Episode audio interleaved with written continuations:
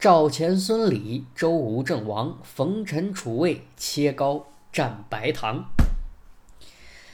呀，又是有两个月没更新了啊！再加上最近这个阳了之后嗓子不太舒服，所以呢，今天啊这个声音可能听起来比较怪，您就凑合着听啊。如果实在是听不惯的话，那您就看我下面的稿子也是一样的啊。那我们今天要讲的这个话题呢，是学富五车啊到底有多厉害啊？我们在我们今天呢。去形容一个人啊，说他读的书很多，我们就会说这个人学富五车。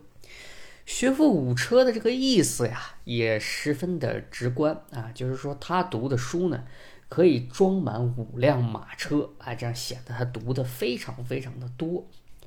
那因为我们今天使用的都是纸质的书，所以我们下意识的会认为古人说的学富五车指的也是纸质书。纸质书的文字量啊是超级大的，所以呢，到了今天，我们就把这个五车书啊理解为无穷无尽的书目的意思了啊。但其实呢，这还不一定啊，很有可能还有个头儿。虽然呢，在东汉的时候啊，蔡伦已经改进了造纸术，但是呢，并没有传播开。中国古代纸质书是从魏晋时候才开始流行的，因为佛教啊要大量的传播佛经，所以呢选择了这些廉价的纸质书。那有趣的是啊，“学富五车”这个词是在魏晋以前产生的，这个词呢是庄子提出的啊。庄子说：“会师多方，骑车骑书五车。”也就是说呢，这个词最早大家用它来形容一个人读书多，是在先秦时期。那么先秦时期呢，并不是纸质的书。那先秦的书它是一个什么材料呢？先秦时候的五车书是怎么样的一个数目呢？哎，接下来啊，我就给大家简单的来介绍介绍啊。首先呢，我们来说先秦时候的书是什么样的一个材料？那这个材料呢，大家也是耳熟能详，那就是大名鼎鼎的简牍。简牍呢，虽然是并称，但其实呢，它是两种东西啊，分别是简和牍。简呢更加的细长，一般是竹子做的，所以呢也被叫做竹简；而牍呢，一般是用宽一点的木头做的，所以呢也叫做木牍。那具体有哪些不同呢？哎，别急呀，马上给您解释清楚。首先呢，我们来说一下竹简。竹简呢是从什么时候出现的呢？呃，根据考证呢，是在商朝，而广泛的开始使用呢是到了战国时期啊。那竹简呢，它宽是零点五到一厘米之间，它的长度呢是根据书写的内容而定的啊。比如说呢，在诏书律令的竹简呢。就长三尺，三尺呢就相当于六十七点五厘米，而抄写经书的呢是长二尺四寸，是约五十六厘米。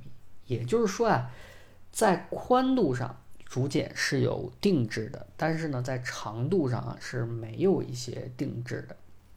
那么竹简呢是怎么做的呢？啊，这个其实呢也非常的简单。第一步啊，大家会选定上等的青竹。然后呢，裁剪合适的长度和大小。第二步呢，拿来火上烤。为什么要烤呢？是为了把它的水分烤掉，这样呢可以减轻重量和防蛀。而在烘烤竹简的时候啊，这个青竹片上会烤的冒出水珠，哎，像出汗一样。古人看了觉得非常的有意思，于是就把这个过程做成了一个总结，变成了一个词汇，叫什么呢？叫杀青。我们今天啊在各个领域都使用杀青这个词啊，有的领域呢还意思还不太一样，但是呢最早啊杀青的出处就是取自于竹简的制作过程啊，当然呢也有人把这一步叫做汉青。我们知道有首诗叫“留取丹心照汗青”啊，很多人都知道这个汉青啊。看这个文字解释，说是代指历史，但是不明白为什么汉青代指历史啊？是因为呢，汉青啊，它是竹简的制作过程，所以呢，可以用这个过程来代表竹简。而竹简呢，是书写历史的，所以呢，可以用竹简来代表历史书，代表书写内容啊。那我们推导一下，就是汉卿代表竹简，代表历史，代表内容，所以呢，老人家才会用留取丹心照汗青。来表明心意啊！那当你知道这层含义的时候，我们再回去看一下这个诗句，是不是这个理解就不太一样了啊？那到了这一步呢，这个竹简啊就制作成功了，我们就可以在上面写字了啊。那有的人说了，这个竹简的制作过程啊还挺费劲的，那我要写错了怎么办？这一片儿是不是都废了？其实也没有，这个办法解决起来也很简单，是什么呢？当时啊，有类似于涂改液的书刀，可以把错字刮掉重写啊，所以呢，并不是没有办法补救。那当我们把这些字啊写完了之后，就可以打孔穿绳，最后呢，连接成我们后来看到的这个竹简。所以说呢，我们在历史电视剧里啊看到的很多那么有文化厚重感的书籍。就是这么样一步一步形成了啊。那说完了竹简呢，我们现在来说一下毒啊。毒呢，到了汉代啊，多是用胡杨木和红柳作为原材料，一般呢会做成长方形，所以呢又把毒叫做方或者是板。那毒呢，比前面的竹简呢，它要更宽更大，一般来说呢，可以达到。宽呢可以达到六厘米，而它的长度呢，呃，可以达到十五厘米啊。大家可能没有什么概念啊，我给大家举一个例子啊，在古代啊，因为没有那么强的通信工具，所以通信啊只能用写信的方式。写信如果有纸就很方便了，那但是没有纸的时候怎么办呢？哎，大家就用这个读来写信，呃。民间的书信呢，一般比较短，用一尺左右的读啊，就可以写完所有的内容。所以呢，这样的信件啊，又被叫做尺读。那么一尺左右的读就可以写完一封信，它有多宽多长？哎，你大概就有一个对比了啊。那么在这里呢，进行一个拓展啊。如果你写过书法，写过王羲之手札，应该对于“尺牍”这个词是非常非常的熟悉的。可能很多人写了半天也不知道什么叫“尺牍”啊。其实“尺牍”呢，就是指这个信件啊，就是用牍写的信件。但是呢，到了王羲之这个时候啊，写信已经可以用纸了，但是呢，依然把纸质的信件叫做“尺牍”。足见这个毒对于社会的影响程度。那我们接下来再举一个例子啊，我们知道有一个词呢叫做版图啊，也就是指我们的地图的意思。那版图的原意是什么意思呢？前面我们说了，这个读啊，它又可以叫做板啊，又可以叫做方，又可以叫做板。而古人呢，又会在读上面绘制地图，哎，所以呢。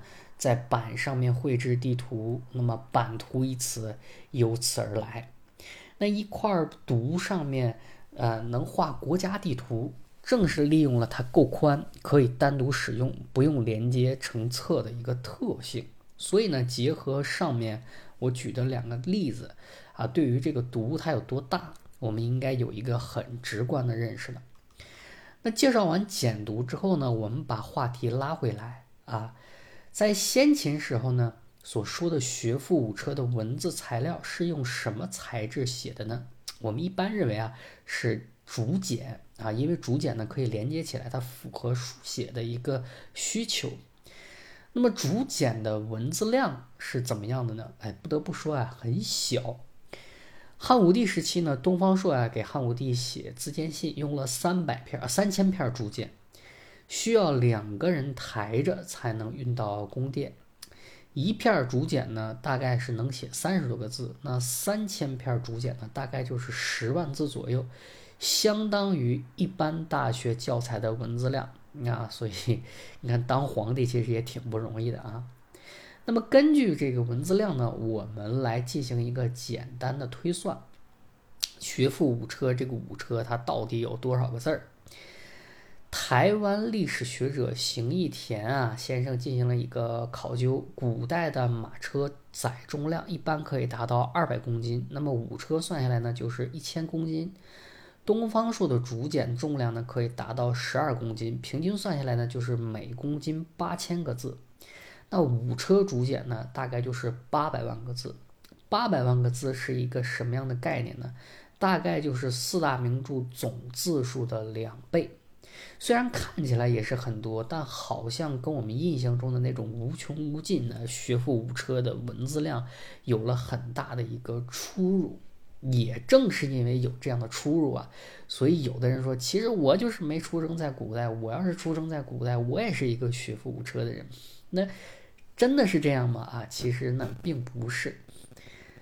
虽然啊，我们看起来学富五车的文字量并不大。但是如果你要有这么大的阅读量，其实不是一件容易的事啊。因为首先啊，古人阅读的材料是文言，文言的信息量是非常非常大的。我们知道啊，《道德经》才五千个字，而现在一个小学课本可能就会超过五千个字了。那你能说小学课本比《道德经》的信息量要大吗？那不可能。其次呢。古人阅读的是学术材料，不是小说啊。我们用四大名著来对比是方便理解，但是呢，你随便找一篇五千字的论文来读一读，是什么样的难度，你就知道了。这个八百万字是怎么样的一个强度。再其次呢，学富五车的本意啊，是指写了五辆车的书，而不是看了五辆车。也就是说呢，他的意思呢是。一个人啊，写了八百万字的学术著作，所以很厉害。那么按照这个标准呢，在今天用白话文都是很不容易的啊，你更何况在古代用文言文来写呢？所以说啊，千万不要有这种古人不如我们自己的这么一个错误的想法。其实无论在古代还是今天啊，做一个学术大拿。是一件很不容易的事情，所以啊，好好读书才是正路啊。好，这就是我今天要分享的一个内容。